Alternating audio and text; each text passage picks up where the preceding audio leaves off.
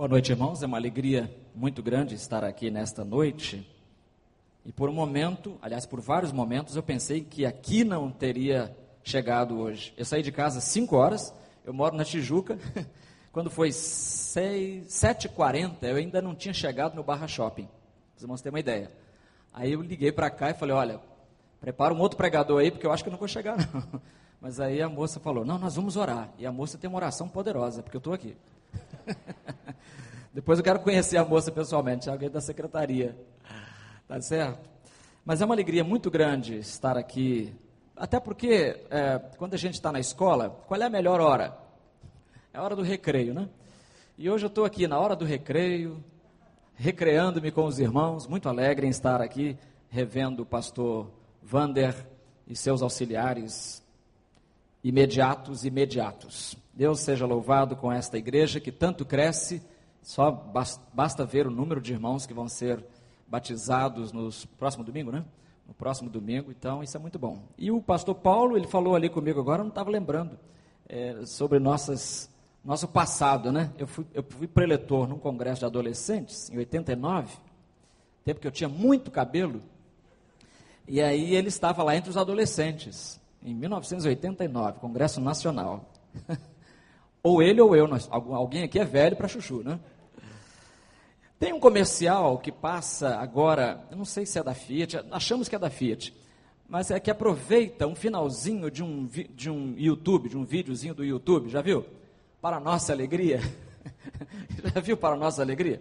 Olha, se você ainda não viu esse vídeo, se você tem computador, por favor, me faça um favor. Entra lá, youtube.com, depois, dentro do YouTube, você procura assim, para nossa alegria. E veja, veja até o final. A menina canta assim meio desafinado, mas quando chega no final, o garoto entra e ela cai numa gargalhada que você, você, você tem um acesso de riso junto. É muito engraçado. A coisa mais engraçada que eu já vi nesses últimos anos. De modo que a alegria cristã é um tema que não nos deve ser estranho, não é? A alegria cristã. E já pegando aí um gancho no Natal que se aproxima, a gente, nesta noite, gostaria de pensar com os irmãos acerca da alegria cristã, ou antes de uma fé que faz feliz. O nosso texto está em Lucas capítulo 2, versículos de 8 a 11. Não vou ficar apenas nesse texto, mas eu vou mencioná-lo e usá-lo também ao longo da nossa reflexão. Lucas 2:8 diz assim: Tradução nova, tradução na, uh, desculpe, tradução Almeida 21. Naquela mesma região havia pastores que estavam no campo à noite tomando conta do rebanho. E um anjo do Senhor apareceu diante deles, e a glória do Senhor os cercou de resplendor, e ficaram com muito medo. Mas o anjo lhes disse: Não temais, porque vos trago novas de grande alegria para todo o povo é que hoje na cidade de Davi vos nasceu o Salvador, que é Cristo o Senhor. 11, 10. Não temais, porque vos trago novas de grande alegria. Senhor, nós estamos aqui na tua casa e o nosso coração está alegre realmente por mais essa bênção adicional, a bênção de estarmos na tua casa com uma parcela do teu povo neste dia. Obrigado pela chuva que caiu sobre a cidade. Obrigado porque foi possível chegar até aqui. Obrigado porque esta igreja está de portas abertas, anunciando com toda a liberdade que Jesus Cristo é o Senhor. E obrigado, Senhor, por todas as bênçãos que tens acrescentado ao teu povo aqui, quer como igreja, quer como crentes individualmente. E agora pedimos que nos fales ao coração, à mente, desafiando-nos conforme a tua vontade. Nós oramos em nome de Jesus. Amém.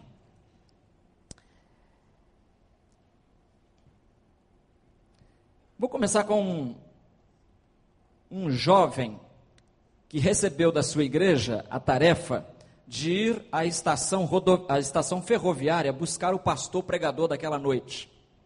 Tipo agora, né? Vai lá buscar o pregador. E o rapaz foi. Só que o rapaz não conhecia o pregador nem o pregador conhecia o rapaz.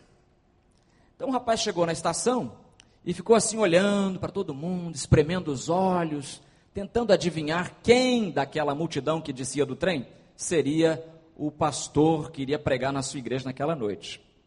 Olhou, olhou, não viu, assim, deve ter procurado alguém com chapéu, paletó e gravata, né? alguém gordo, baixo, careca, sei lá.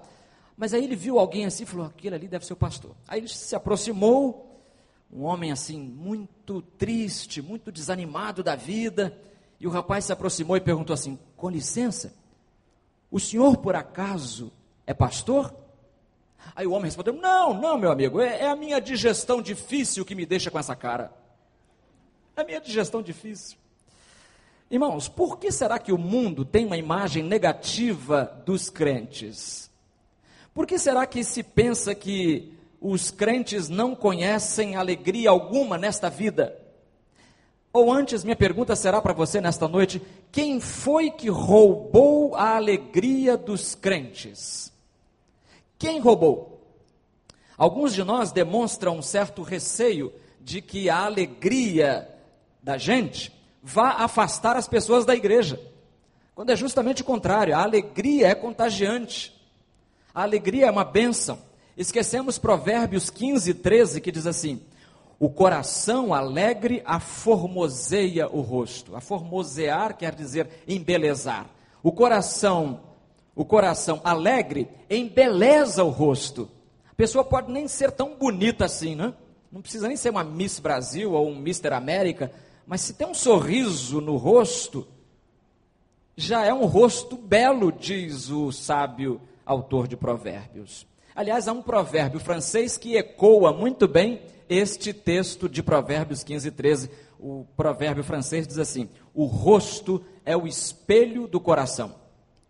O rosto é o espelho do coração. A visão que mesmo alguns crentes têm da religião é que para ser um bom crente, eles dizem, ou se não dizem, eles pensam, é preciso ter um ar azedo, carrancudo, arrasado, cabisbaixo, deprimente ou deprimido, é, doentio, fechado, frustrado, macambúzio, sério, sorumbático, tristonho, tenebroso, alguma coisa fúnebre, por favor. Associam fé a, a coisa fúnebre, quando a palavra de Deus mostra exatamente o contrário. Relendo então a história bíblica do Natal, nós vamos encontrar alguns personagens que vão nos mostrar como é a verdadeira alegria. Os personagens seriam, vamos dividir assim em três partes. Os primeiros personagens seriam as primas. Depois a gente vê o que é isso, as primas. Depois a gente vai ver os pastores.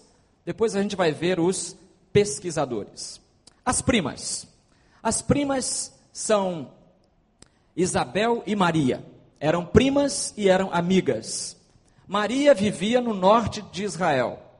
Nazaré fica no norte, você lembra disso, né? Você que não fugiu da escola dominical? No norte. A prima Isabel morava na Judéia. Judéia fica aonde? Ó, olha, olha o gesto, ó. norte, norte e sul. Então ela morava no sul. Era uma distância enorme. E naquela época as comunicações eram muito precárias. Não havia telefone, não havia internet, não havia possibilidade de e-mail, não havia telegrama, carteiro, só o poder o grande poder é que tinha carteiros e correios, né? os governos famosos tinham, mas o povão, coitado, se comunicava como pudesse. Então, o anjo Gabriel aparece lá em Nazaré para a Virgem Maria e diz para ela assim: Olha, Maria, salve agraciada, você vai ser mãe do Messias. Maria treme toda, fica morrendo de medo e não sabe o que fazer, mas aí o anjo diz: Olha, mesmo que você não acredite no que eu estou falando, vou lhe dar uma prova. A sua prima, sua prima, que era pelos homens considerada estéril, já está grávida e faz seis meses. Seis meses que ela está grávida. Então Maria ficou. E o anjo completou dizendo assim: Para que você saiba que para Deus nada é impossível. Para Deus nada é impossível. Irmão, só essa frase já bastava, né? Só essa frase já bastava para a gente meditar algum tempo. Mas quando você estiver pensando em desistir da vida, desistir da família, desistir do trabalho, desistir de tudo. Lembre-se, para Deus, nada é impossível.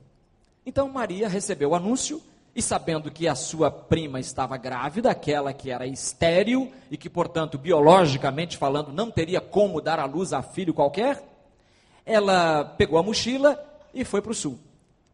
Pegou e foi para o sul visitar a sua prima Isabel. Irmãos, quando ela chega na casa de Isabel, a, Isabel conta uma coisa impressionante, uma coisa rara. Eu nunca vi falar uma coisa dessa. Ela diz assim, em Lucas 1,44: Olha, logo que me chegou aos ouvidos a voz da tua saudação, a criança estremeceu de alegria dentro de mim. A criança estremeceu de alegria dentro de mim. É comum aí ver as grávidas dizendo: Ah, chama o marido, vem cá, tá chutando, ó, tá chutando. né? O Ronaldinho que está lá dentro já está chutando. Né? O perna de pau depois já está dando os chutes dele. Mas aqui é, Isabel diz não, que não, não era chute. Está dizendo assim, a criança, a criança estremeceu de alegria dentro de mim. Olha, eu confesso que eu gostaria de ter mais mais é, material para entender exatamente o que, o que Isabel quis dizer. Mas, na falta de muito material outro, a compreensão é, imediata é esta: é que, no instante em que Isabel viu Maria, a mãe do a futura mãe do Messias, a criança saltou de alegria. Virou a cambalhota, sei lá o que, que ela fez, mas ela ficou feliz, mostrou a sua alegria em conhecer, em ver a mãe do futuro Salvador. A criança Nunca vi falar de bebê saltando de alegria, já viu? Criança saltando de alegria. Onde foi que Isabel tirou isso? De onde foi? Certamente, irmãos, essa alegria foi tirada do Espírito Santo. Essa alegria foi concessão de Deus, porque a alegria é um dos frutos do Espírito. Lembra? O fruto do Espírito é amor e o segundo é alegria. Segundo, quer dizer, não necessariamente pode ser qualquer ordem, mas é amor, é alegria, é paz. A alegria está ali. A alegria não é produto da carne, ela é fruto do espírito. E Isabel sentiu isso muito bem. Agora, irmãos, eu me fico espantado às vezes com o fato de que um bebê que ainda não nasceu está alegre diante do Cristo que também vai nascer, quando muito marmanjo que já viu que Jesus nasceu, que Jesus por ele morreu, não tem como se alegrar no Espírito Santo não tem como se alegrar espiritualmente. Há crentes que passam a vida reclamando. Parece que o verbo principal da vida deles é o verbo reclamar. Eu reclamo, tu reclamas, ele reclama, nós reclamamos. E vamos continuar reclamando até o fim. Se chove, reclamamos. Se não chove, reclamamos também. Se há calor, reclamação. Se há frio, reclamação. Tudo é reclamação. Tudo. Para o reclamador, tudo e nada é motivo para reclamar. O crente não. O crente troca, arranca da sua vida e do seu vocabulário o verbo reclamar e no lugar coloca o verbo louvar. O verbo agradecer. Ele agradece o calor, agradece o frio, agradece a chuva, agradece a neve. No Canadá tinha muita. Ah, morei no Iraque também dois anos. Lá tinha muito calor, 50 graus, 60 graus Celsius, sim, 70 graus até no pico do calor. É horrível. É o inferno ao seu lado. Você se sente dentro do inferno. Muita gente reclamava. Mas muita gente outra dizia: Senhor, obrigado. Obrigado porque o Brasil não é assim. A gente tem outro, outro estilo lá. Maria volta para casa. Mas antes de fazer essa viagemzinha, Maria louvou a Deus. Assim que o anjo foi embora, ela pegou seus cadernos e escreveu um poema que ela musicou, não sabemos como, mas a letra é a coisa mais interessante. A letra diz assim: O meu espírito exulta, ou numa tradução mais contemporânea, o meu espírito se alegra em Deus, meu Salvador. É Lucas 1, 47 este. E este, irmãos, os crentes novos, atenção, este é um versículo excelente para evangelizar mariólatras. Em vez de pegar pesado no mariólatra, falar que ele tá, vai para o inferno, cita Lucas 1, 47 só. Maria compõe este poema dizendo: A minha alma se alegra em Deus, meu Salvador. Ela chama Jesus, ela chama a Deus de o seu Salvador. Ela não é salvadora porque um Salvador não precisa do outro. Então, se ela está chamando Jesus ou Deus de seu Salvador, é porque ela salvadora não é. Então, use esse versículo, Lucas 1, 47. Então, é, primeiro é um bebê saltando, saltando de alegria, virando cambalhota no útero da mãe, porque viu Jesus, aliás, nem viu, sentiu a presença de Jesus ali por perto. E agora é uma tia, e depois é a tia que, grávida, sem participação masculina, entoa esse cântico. Então, estamos falando aqui, irmãos, de duas primas, estamos falando de gente consagrada, de gente comprometida com Deus. E ainda assim, mesmo sendo consagrada, mesmo sendo comprometida, mesmo sendo íntima de Deus, ainda assim é gente alegre, é gente feliz, é gente que se rejubila, haja o que houver, aconteça o que acontecer. Pobres, pobre é pouco, pobre é elogio, eram miseráveis quase. Se vivesse em nosso país, receberiam Bolsa Família, bolsa isso, bolsa aquilo, tudo que é tipo de bolsa, Maria e José receberiam. Mas, apesar da pobreza, apesar das carências, ainda assim sabiam ser felizes. Dominados por estrangeiros, não tinham nem liberdade de, como povo. Romanos ali, ó, como, como carrapato, extraindo toda a energia que o país produzisse. Mesmo assim, eles estão alegres. Uma coisa deve ficar clara, como escreveu e como elucidou C.S. Lewis, um escritor inglês. Ele diz assim: olha, o prazer é uma ideia de Deus, não do diabo. O prazer é uma ideia de Deus, não do diabo. É, eu gostei que ele falou isso, porque tem crente que acha que o prazer é pecado, que a alegria é privilégio dos incrédulos, quando não é.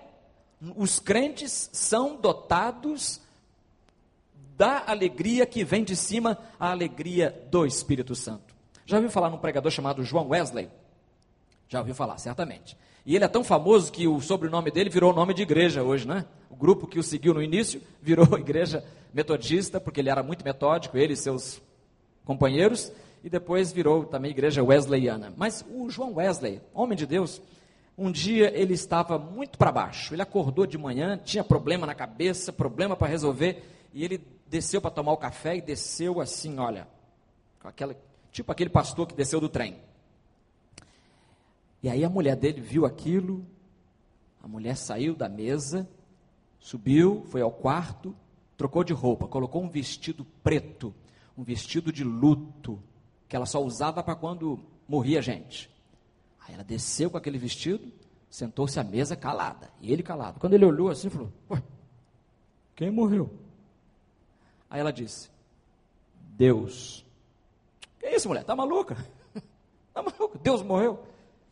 É, mas foi isso que eu entendi que você estava dizendo hoje, aqui, está dizendo agora. Do jeito que você está, você está comunicando a mensagem de que Deus morreu. E aí então João Wesley percebeu, percebeu a diferença que faz você pregar alegria e você viver o dia a dia com alegria. Às vezes os problemas são tantos, não é, irmãos? Que a alegria parece que vai para o brejo, junto com a vaca. E a gente precisa então apelar para cima e dizer: Senhor, cadê minha alegria? Eu confesso que vim no carro pensando: Senhor, me dá a alegria de chegar no recreio hoje porque pelo jeito vai ser tristeza. Vou chegar lá oito e meia, o culto acabando e tudo, e não vou ter o privilégio de ter estado com aqueles irmãos queridos. Então, os, as primas nos dão esse exemplo. Alegria. Haja o que houver, aconteça o que acontecer. Lembre-se disso. Você tem um Deus que é o autor e a fonte da alegria. Mas outro personagem também, os pastores. E aqui entra o nosso texto. Os pastores é, estavam guardando os rebanhos nas vigílias da noite, portanto, ali sem dormir, provavelmente sem banho, fedendo a ovelha, porque a ovelha é um bichinho que quem cuida dele diz que fede, e estavam ali então, sem perspectiva, depois de um dia cansativo, talvez um dia cheio de sol, e estavam suados, e de madrugada, de repente, um anjo aparece no céu. E um acorda o outro e diz: Olha lá, um anjo. Que... Você está vendo o que eu estou vendo? Todos estavam vendo o que aquele estava vendo o anjo apareceu. E a Bíblia diz que o anjo Um anjo do Senhor apareceu diante deles e a glória do Senhor os cercou de resplendor, um brilho como eles nunca viram. Precisaria de muita lâmpada que eles nem tinham para poder produzir aquela luz. E ficaram com muito medo. Será que é um disco voador? O que, é isso? Mas o anjo lhes disse: Não tem mais. Fica com medo, não. Sempre que Deus chega para a gente, ele fala: Não fica com medo, não. Já notou isso? Não tem mais. Porque vos trago novas de grande alegria. Dois pontos. Nasceu na cidade de Davi, que é Belém, o, o Messias, o Cristo, o Senhor. Agora, volte aqui a expressão. Não temas, porque eu vos trago novas de grande alegria. O que, que é novas? Novas. O que, que é novas? Contrário de, de, de, de velhas? Não, aqui é outra palavra, né? tradução mais moderna já diz: notícias. Notícias. O anjo está dizendo: Eu trago a vocês notícias de grande alegria. Eu vou dizer a você o que é novas de grande alegria. Suponha que amanhã, amanhã é que dia? Sexta-feira, né? Sexta-feira, último dia da semana, você está cansado, o escritório está ali cheio de problema, a oficina cheia de pepino, e aí você então, seu patrão entra. Seu patrão entra e diz assim: Fulano, você nesse 2012, você foi um bom funcionário. E nós estivemos aqui reestruturando a empresa e entendemos que você, você precisa crescer mais aqui dentro. Você pode receber mais responsabilidades. Então, ano que vem, você não vai cuidar só desse setor aqui, não. Você vai cuidar do andar todo. E com isso, o seu salário, quanto é? 10 mil, né? Então, vai passar para 20 mil, vai dobrar. O que, que você acha? Ficou sem palavras, né? Dobrou o salário. Aí quando ele sai, você vai para casa depois, assim, abatido, pensando em se jogar da ponte Rio-Niterói, não é? A vida é tão ingrata, tão infeliz. Será que é isso?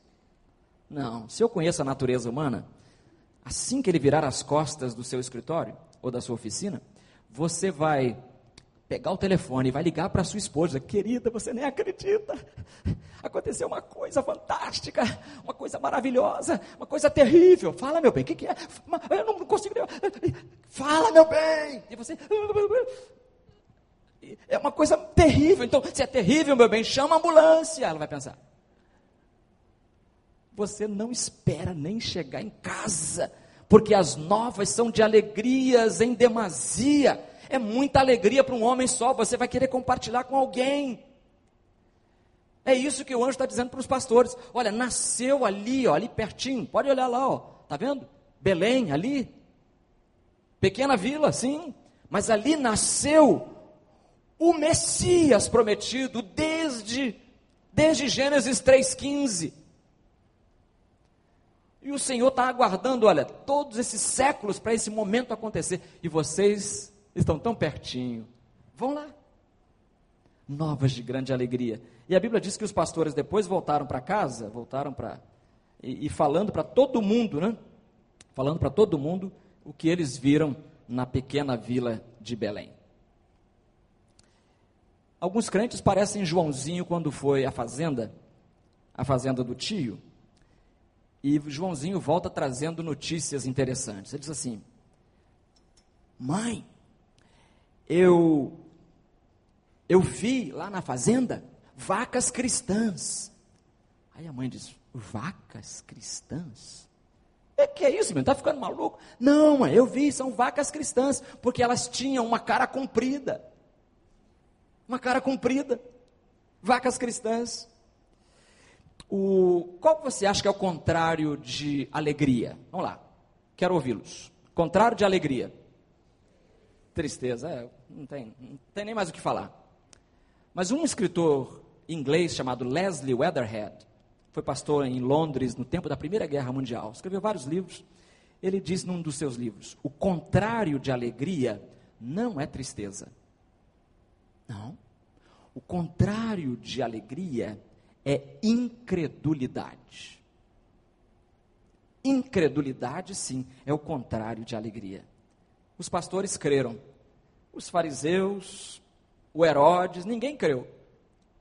Não tinham essa alegria que os pastores tinham, tiveram, não tem a alegria que as primas tiveram e finalmente não tem a alegria que os pesquisadores também tiveram. Os pesquisadores, você sabe, são os reis os chamados reis magos. Não é magros, não, viu gente? e quantos eram? Ah, a tradição leva a gente a pensar que eram três, né? Porque eles deram presentes, ouro, incenso e mirra, todo mundo pensa que era três. Mas não sabemos o número deles, a Bíblia não nos dá. Três, quatro, cinco, sete, dez, doze. Não sabemos. Mas sabemos sim que eles um dia tiveram uma ideia louca. Porque seguir uma estrela, você acha que é uma ideia sensata? Então você está aqui olhando para o céu e de repente vê que uma estrela está caminhando, está andando no céu, você sai e vai atrás dela, pega a mochila, aí a estrela sai do recreio, entra na barra, você vai atrás dela, tá, tá perto. Aí ela vai, sobe o alto da, da, da Boa Vista, aí você sobe atrás.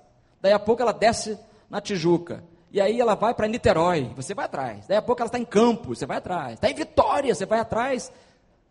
Daí a pouco ela está no Suriname, no outro país. E você atrás? Foi isso que aconteceu. Os magos começaram a seguir a estrela e ela foi parar em outro país. A estrela os levou a fazer uma viagem internacional, sem passaporte, sem visto, sem nada.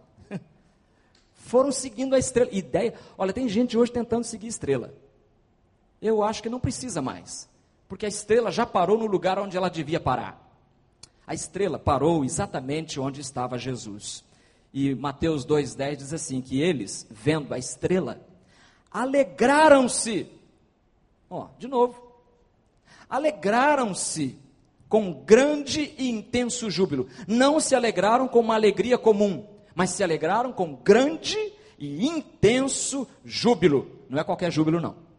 Não é júbilo corriqueiro, não. É júbilo VIP. Júbilo especial. É alegria tamanho família a alegria que eles experimentaram. Regozijaram-se com grande alegria. E por quê?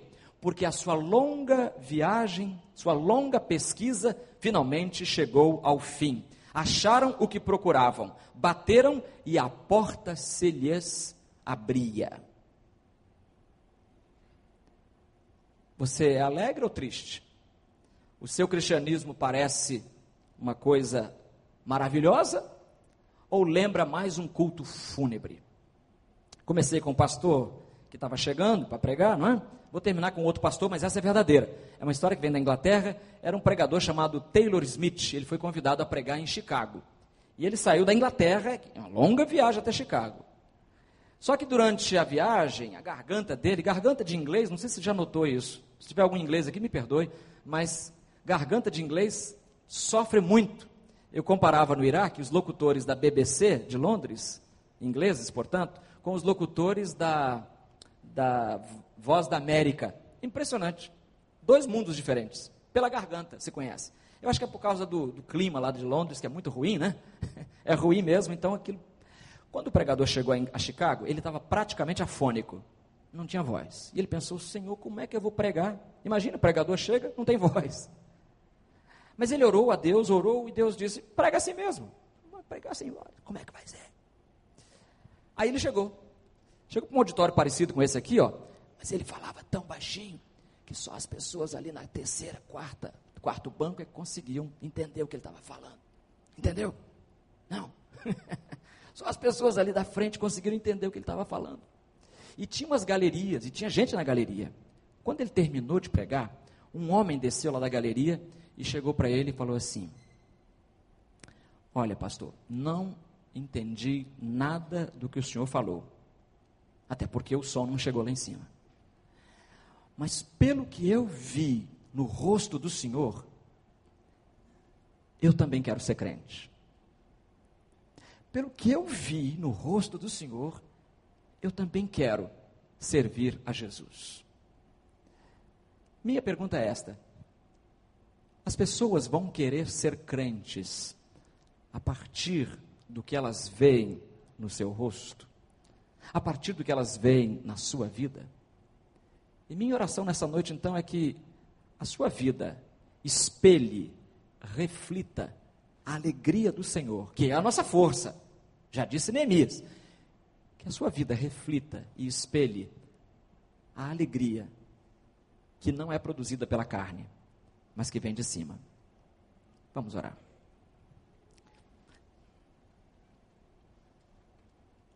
Eterno Senhor, o nosso coração está muito alegre, porque enviaste o teu filho, que veio, viveu, morreu e ressuscitou, e um dia voltará para nos levar para que onde ele estiver, estejamos nós também. Obrigado, Senhor Deus, pela alegria desta igreja, percebida já no louvor, nos cumprimentos, e pedimos que essa alegria se renove a cada dia. Sabemos que há muitos inimigos que conspiram contra essa alegria em nós, mas nós precisamos do teu auxílio e da tua presença para que sejamos mais e mais refletores da tua alegria. Que esta ocasião do Natal nós possamos refletir ainda mais a alegria que os anjos anunciaram aos pastores, que as primas experimentaram e que os magos também vivenciaram. Ajuda, Senhor, cada crente aqui, novo na fé ou não, cada um a ser um crente cada dia mais feliz. Sou feliz com Jesus, pois é no nome dele que nós oramos. Amém. Deus abençoe.